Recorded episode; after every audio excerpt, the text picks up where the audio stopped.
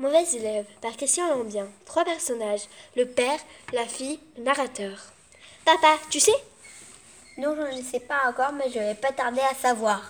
En classe, il y a une fille qui s'est assise juste à côté de Jérôme. Eh bien, elle n'arrive pas à lui faire des bêtises. Ah bon? Qu'est-ce qu'elle fait? Je te donne un exemple. Elle prend la gomme de Jérôme, elle la découpe en petits morceaux et les jette en l'air, comme si c'était des confettis. Ça alors Et la maîtresse ne dit rien Bien sûr que si, elle l'a punie, mais ça ne sert à rien, vu qu'elle ne fait jamais ses punitions. Ça alors, il faut l'envoyer chez la directrice, elle convoquera ses parents, et ce vilain gamin se fera discuter bien fait pour elle.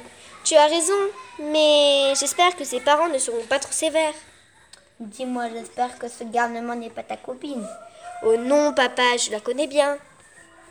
Tu n'es pas assise à côté d'elle, j'espère.